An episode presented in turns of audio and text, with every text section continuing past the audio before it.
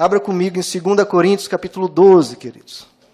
Uma experiência aqui do apóstolo Paulo, né? verso 7. 2 Coríntios 12, 7. Para impedir que eu me exaltasse por causa da grandeza dessas revelações, foi-me dado um espinho na carne, algo que me fazia mal, um mensageiro de Satanás para me atormentar. E antes que alguém pergunte, ah, mas a Bíblia não diz que o mal, o maligno não nos toca? Não toca, a menos que Deus autorize Deus permita, como foi no caso de Pedro, no caso de Jó, etc.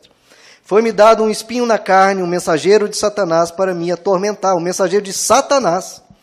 Três vezes roguei ao Senhor que o tirasse de mim. Olha só, três vezes.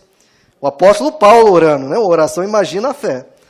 Mas ele me disse, ele Deus, né, me disse: "A minha graça é suficiente para você." Pois o meu poder se aperfeiçoa na fraqueza. Portanto, eu me gloriarei ainda mais alegremente nas minhas fraquezas, para que o poder de Cristo repouse em mim. Por isso, por amor de Cristo, regozijo-me nas fraquezas. Olha, a fé verdadeira, queridos. E isso é fé verdadeira. Qualquer coisa diferente disso, não. Regozijo-me nas minhas fraquezas, nos insultos, de novo, olha, nas necessidades, nas perseguições e nas angústias, pois quando eu sou fraco, aí eu sou forte.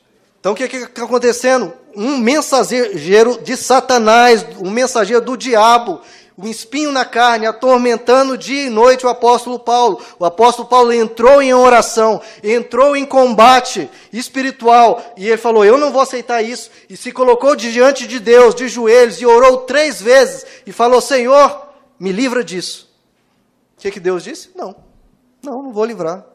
Não é o momento, não é a hora, eu tenho um propósito com isso. Que propósito? Que ele nos revela, para impedir que eu me exaltasse por causa das revelações. Deus sempre faz as coisas com um propósito. Tem uma explicação, tem um porquê. Deus simplesmente diz não. Um pai dizendo filho, para o filho não. E isso, queridos, é uma prova cabal, uma prova determinante que aquele tipo de oração, por exemplo, que é uma oração absolutamente desconhecida na Bíblia inteira, Antigo Testamento ou Novo Testamento, não existe isso na Bíblia. Aquele tipo de oração que alguns crentes fazem. Eu declaro que, eu determino que isso vai acontecer. Você determina, meu irmão. Eu determino. Você determina e o que que Deus vira e fala para você? Não. Fala simplesmente não. E a sua determinação, o que, que vai virar da sua determinação, do seu declaro, disse daquilo? Eu não. Não, não quero. Simples assim, queridos. Deus só diz calmamente não. Imagina o apóstolo Paulo lá nessa oração, ele com certeza não, ora, não orou assim, porque isso é um, um, um absurdo teológico. Imagina o apóstolo Paulo declarando: Eu declaro, eu determino que esse mensageiro de Satanás vai sair agora. E Deus calmamente diz: Não. Ou Jó orando, Jó orando, passando por tudo aquilo, eu falo: Eu declaro, eu determino. E Deus diz: não, agora não. Vai ser no momento que eu quero, da forma que eu quero.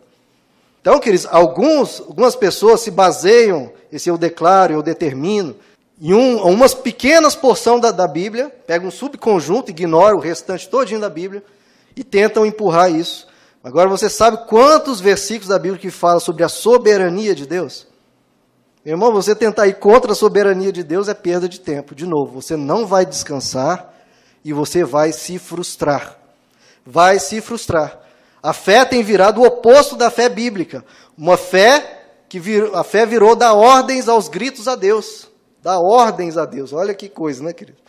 Quando a fé bíblica é confiança em paz e descanso em Deus. Essa é a fé verdadeira, como eu disse. Deus vê fé quando vê descanso. Vamos repetir isso comigo, queridos? Deus vê fé quando vê descanso. De novo. Deus vê fé quando vê descanso.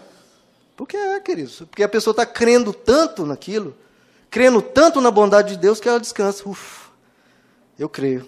Eu vou atravessar isso, eu vou passar por isso. Lá na frente vai dar tudo certo, lá na frente. Mas eu sei uma coisa: Deus está comigo e eu confio. É o que diz o Salmo 23. Ainda que eu ande no vale da sombra da morte, eu não temerei mal nenhum. Então, queridos, o que você tem que fazer? Colocar sua fé em Deus. Em Deus. Aí você pensa, ah, então se eu colocar a fé em Deus, Deus vai resolver o meu problema. Talvez sim, talvez não. Ele vai fazer o que ele achar melhor. Ele é soberano, a vontade dele é o que nós devemos sempre pedir. Ele vai guiar a sua vida, meu irmão. Por onde? Pode ser pelo vale da sombra da morte, pode ser por tempestades, pode ser pelo deserto. Ou ele pode falar: saia da tua terra, vai para um lugar que eu ainda vou te mostrar. O importante é caminhe com ele, queridos. O lugar pode ser um lugar bom, pode ser um lugar ruim, pode ser um lugar indiferente. O importante é caminhe com ele.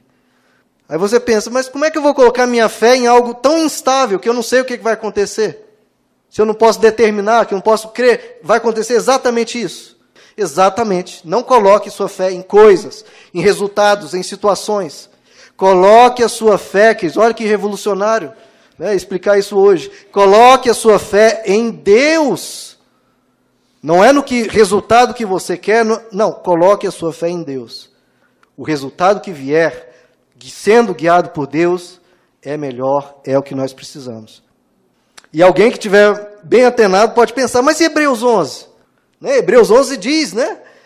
O que, que é a fé? A fé é certeza das coisas que se esperam e convicção de fatos que se não vêm, que não se vêm. Exato, então você fala, não, mas tem um fato. Então eu posso crer nesse fato que vai acontecer, eu posso esperar com convicção nesse fato que vai acontecer, uma fé em um fato. E eu estou falando, não, não ponha fé em fatos, não ponha fé em situações, em resultados, coloque a fé em Deus. Mas Hebreus 11, que diz, convicção de fatos que se não vêm. Agora, que fato é esse que Hebreus 11 está falando? Que fato, queridos? Que fato? É qualquer fato? É você que define o fato?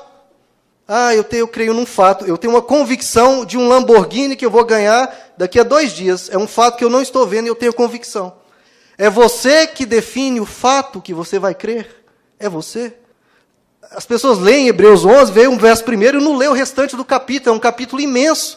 E ele fala os fatos que os antigos creram. E eu vou falar aqui toda a lista.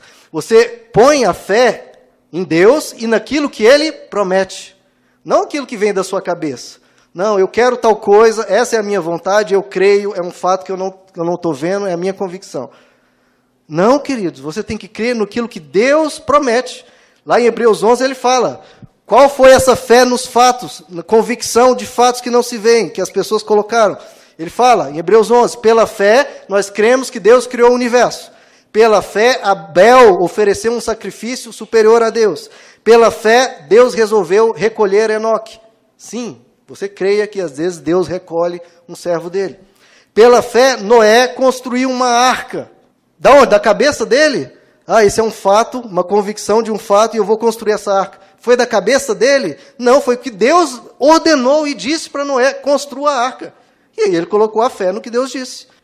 Pela fé, Abraão saiu da sua terra para uma terra prometida. De novo, foi da cabeça dele? Ai, tenho certeza que Deus vai me dar aquela terra, então eu vou para lá. E eu vou colocar minha fé nisso. Não, foi Deus que disse: sai da sua terra e confie que você vai ganhar aquela outra. Pela fé, Abraão creu que teria um filho.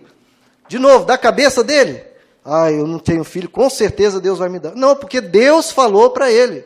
Então creia, Abraão. E Deus teve que pregar para Abraão mil vezes: olha as estrelas do céu, creia que vou te dar um filho. Aí Abraão riu, Sara riu, e Deus continua insistindo: creia no que eu estou te dizendo. Pela fé, Abraão abriria mão até de Isaac. Pela fé, Isaac abençoou seus filhos. Pela fé, Jacó abençoou seus filhos. Pela fé, José disse que o povo de Israel voltaria para Canaã. Da cabeça dele? Não, porque Deus havia prometido. Pela fé, os pais de Moisés o salvaram, porque Faraó estava matando as crianças. Pela fé, Moisés recusou continuar no palácio de Faraó. Pela fé, Moisés saiu do Egito e abriu, atravessou o Mar Vermelho. Pela cabeça dele, não, eu acho que a gente tem que sair daqui e a gente dá um jeito de abrir o mar. Não, foi porque Deus falou. Pela fé, Raabe salvou a vida dos espiões. Então, tudo isso. Tem algum, alguém colocando a fé, convicção de fatos que se não veio, algo que veio da cabeça dele? Não, é porque Deus prometeu. A confiança tem que ser colocada em Deus, sempre, não em fatos. Agora, se o próprio Deus, não um profeta maluco, mas se o próprio Deus te revela um fato que ele fará, Aí você confia, claro.